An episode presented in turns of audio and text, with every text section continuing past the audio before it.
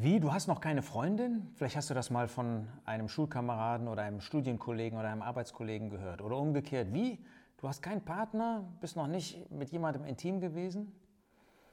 Ja, das ist das, was man heute in unserer Gesellschaft für richtig hält.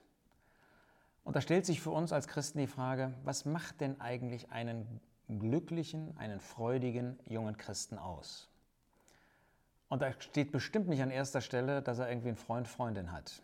Nun, als erstes ist doch die Frage, habe ich Gemeinschaft mit Gott? Wer mit Gott lebt, wer Gott zu Gott betet, zu dem Herrn Jesus, wer das Wort Gottes liest, wer im Laufe des Tages nach seinem Willen fragt, so wie Samuel schon als Kind, als kleines Kind im Tempel war, das ist doch ein freudiger Christ. Wer wie der junge Joas als Kind, als Jugendlicher Gemeinschaft mit anderen Gläubigen, er damals mit dem Priester hat, wenn du eine gute Freundschaft hast mit solchen deines Geschlechts, als junger Mann, als äh, junge Frau, eben junger Mann mit jungen Männern, gläubigen Männern, junge Frau mit jungen gläubigen Frauen. Diese Gemeinschaft zu nutzen, auch vielleicht in einer Jugendstunde, in einer Jugendgruppe, auch inmitten der Gläubigen insgesamt in der örtlichen Gemeinde, in der örtlichen Versammlung, das macht doch glücklich. Und wenn du, das ist leider nicht jedem gegeben, aber wenn du auch Rückhalt hast in deiner Familie, so wie Timotheus, wo schon die Mutter und die Großmutter an Gott gläubig gewesen sind und ihm eine Hilfestellung gegeben haben, um Gott und dann später eben, als der Jesus dann hier auf dieser Erde war, den Herrn Jesus kennenzulernen. Das ist doch etwas Wunderbares, wenn du vielleicht in deiner Familie Hilfestellung hast, dass du schon von Kindheit auf den Glauben vorgestellt bekommen hast. Ja, das haben manche nicht. Und das wissen wir, die wir gläubige Eltern haben, gar nicht hoch genug zu schätzen. Und das hilft uns, ein wirklich glückliches Glaubensleben zu führen. Aber dann kommt natürlich ein Punkt dazu. Ich nehme mal Psalm 119, Vers 9. Wodurch wird ein Jüngling seinen Pfad in Reinheit wandeln, indem er sich bewahrt nach deinem Wort? Es ist natürlich auch nur, wenn du ein Leben in Reinheit führst, wenn du Nein sagst zur Sünde wenn du wirklich nicht auf die Sünde reinfällst, auf den Teufel, auf die Welt. Schau dir nochmal die Videos von Michael über Befreiung an. Ein ganz wichtiges Thema.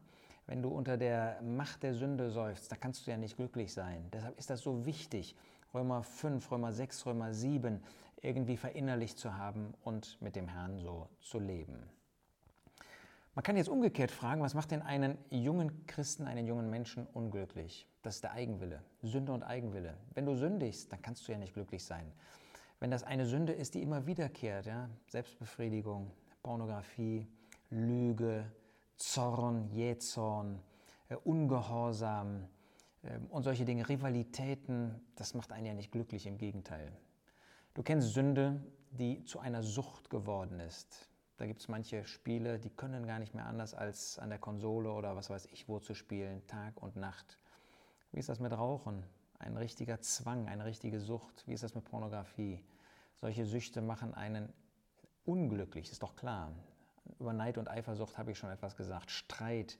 Ja, wenn man sich immer streitet mit seinen Arbeitskollegen, mit seinen Schulkameraden, in der Familie, immer den Eltern widerspricht, auch bin ich nicht glücklich, wenn ich rebelliere gegen Autoritäten in der Schule vielleicht, vielleicht gegen Eltern, vielleicht gegen die Regierung, was auch immer du als Autorität in deinem Leben erlebst. Das kann dich ja niemals glücklich machen.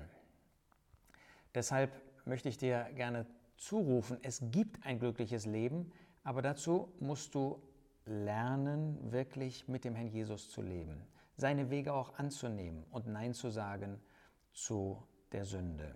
Nochmal, schau dir die Videos zur Befreiung an. Jetzt kann es aber sein, dass du sagst, ah, ich würde aber doch gerne einen Partner haben. Meine Freunde haben das alle. Und dann stelle ich mal die Frage, was macht denn einen glücklichen Single aus? Der in einem Alter ist, wo andere eben schon zu zweit sind in dieser Gesellschaft, der aber trotzdem glücklich sein möchte. Und da sage ich mal, als erstes als Grundlage ist natürlich, dass du bekehrt bist, dass deine Beziehung mit dem Herrn Jesus in Ordnung ist. Zweitens, dass du befreit bist, darüber habe ich schon gesprochen.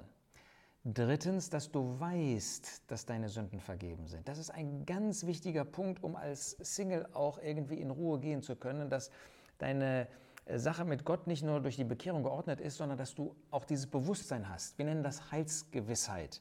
Dass du weißt, dass deine Sünden vergeben sind und dass du weißt, wohin du gehst, wenn mal etwas passieren sollte, früher oder später. Und dann sage ich viertens, natürlich auch, wenn du dein Leben für den Herrn Jesus lebst. Konzentriere dich bitte nicht darauf, äh, dass das Leben nur glücklich ist, wenn man verheiratet ist, wenn man Familie hat. Klar, ich habe gut reden als äh, verheirateter äh, Mann und mit einer Familie.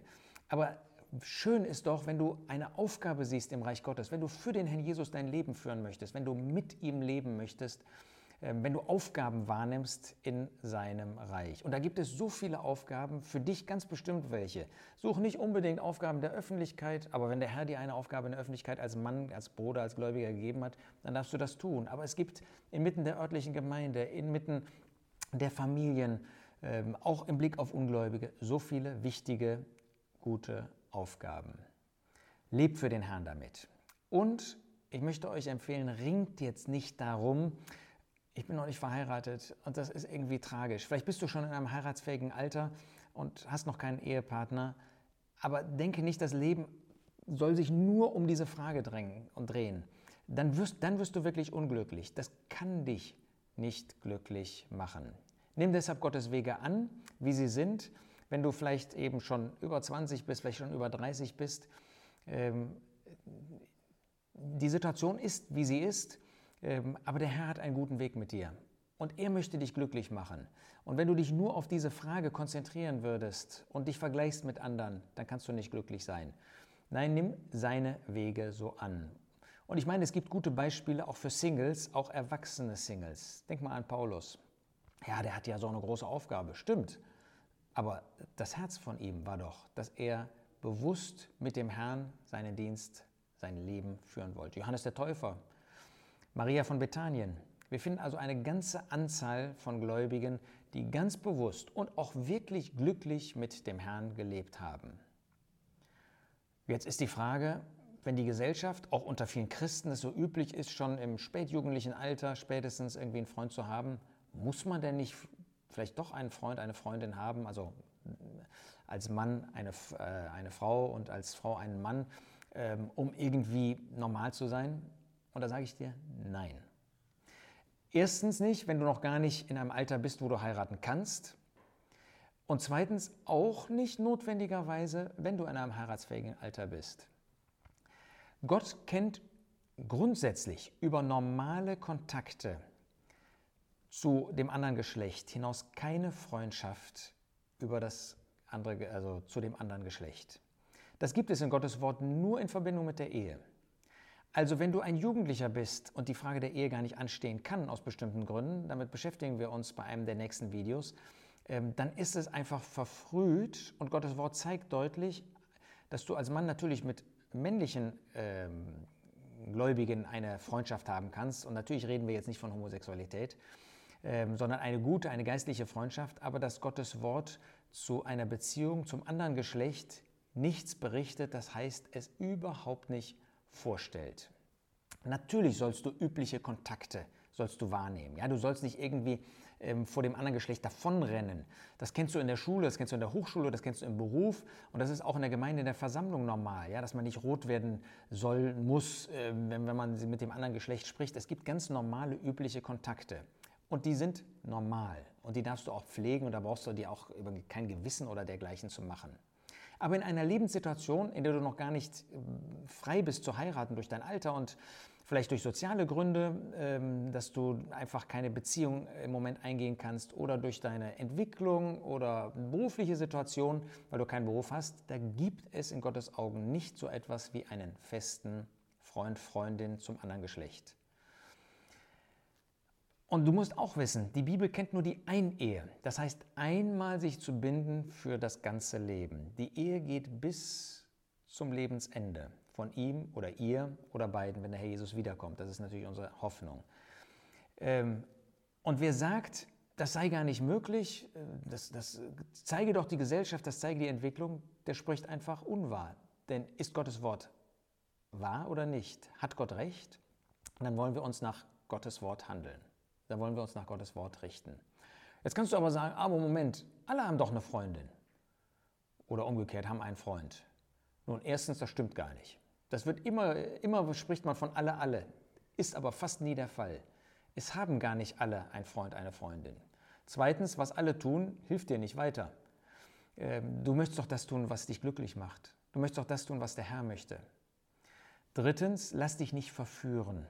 Ja, einfach nur einen Freund zu haben, das bringt dich in Gefahren im sexuellen Bereich und darüber hinaus.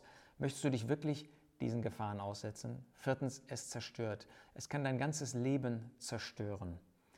Und fünftens, es ist eine Lüge Satans. Er ist der Lügner von Anfang und er will dir sagen, ach, das haben doch alle, du brauchst auch eine Freundin, ein Freund.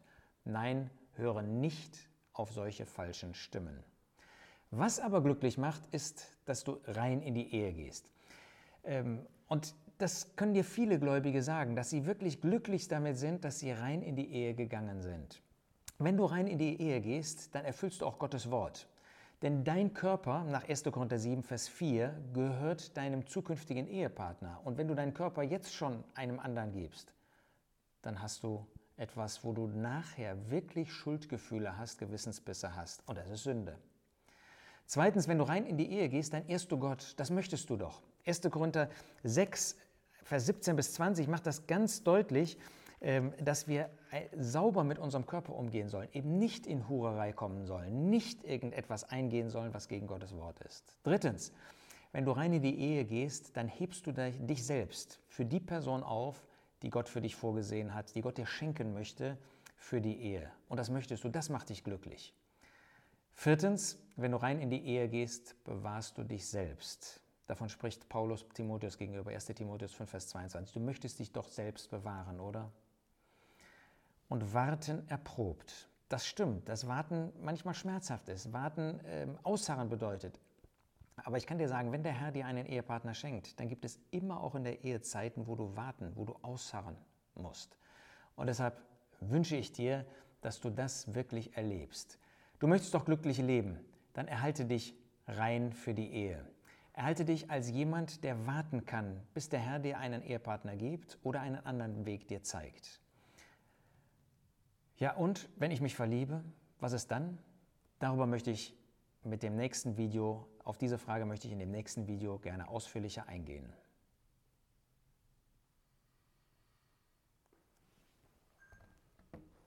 Uh, zwölf Minuten, ja.